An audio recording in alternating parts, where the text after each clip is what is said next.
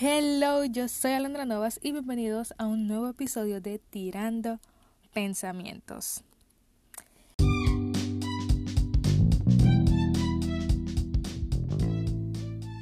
Bueno, espero que estén muy bien, que estén en sus casas protegidos con sus familias y que sea un día de bendición hoy que escuchan esto.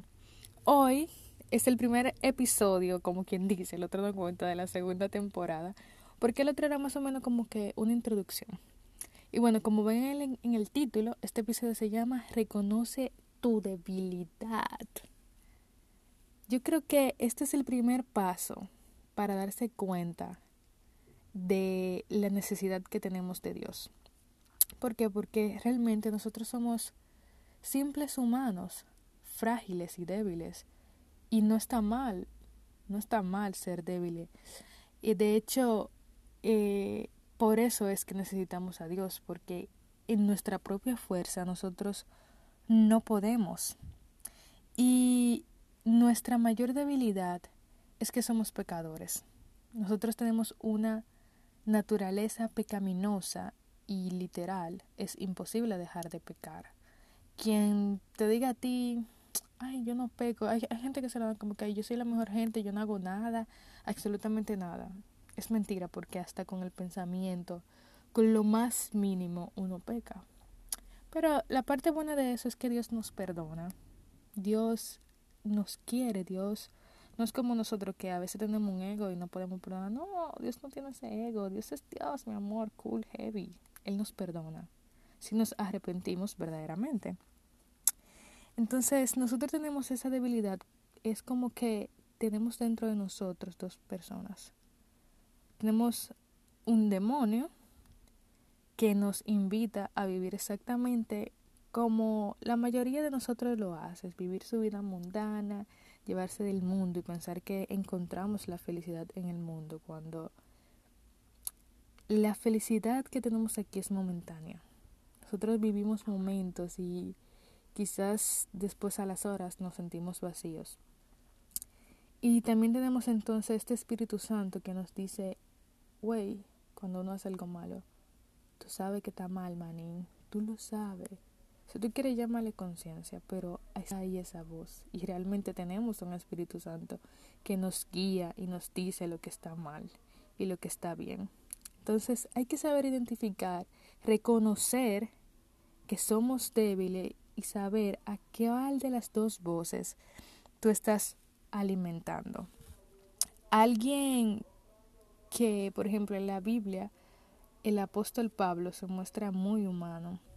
Por ejemplo, en Romanos 7, Pablo dice lo siguiente, se los voy a leer.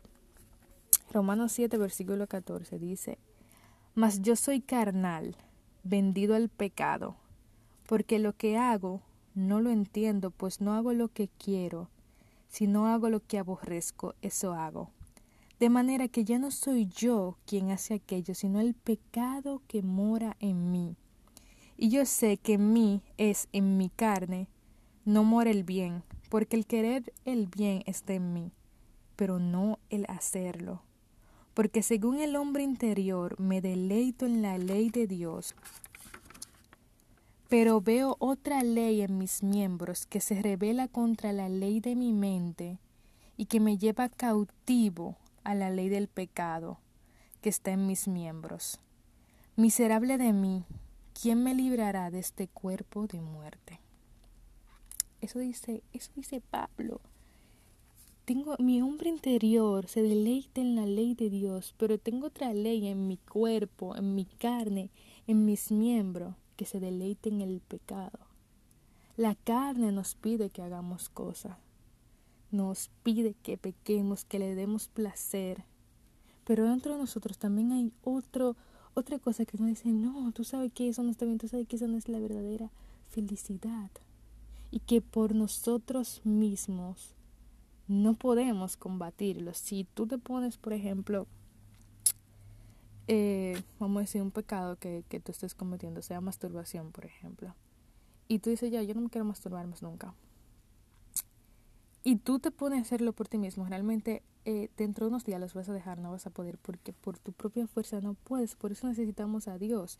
Ahora, si tú lo haces con Dios, te apuesto que ese deseo va a cesar, que tú no vas a querer alimentar tu carne, primero por, por respeto a Dios y porque tú no vas a querer pecar, pero más por no querer pecar, por amor a Dios. Una vez que tú amas a Dios y reconoces tus debilidades, por amor es que se deja de pecar más que por como decir como que no, no, no quiero pecar.